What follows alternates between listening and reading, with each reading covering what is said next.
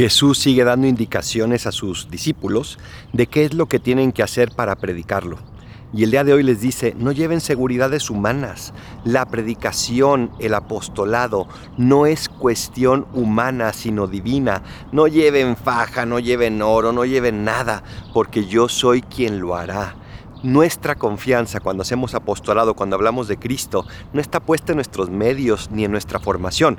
Claro que hay que formarnos, claro que hay que tener medios, pero no por encima de la confianza y solo mientras que esas cosas no nos quiten la confianza en Dios. Soy el Padre Adolfo. Recen por mí, yo rezo por ustedes. Bendiciones.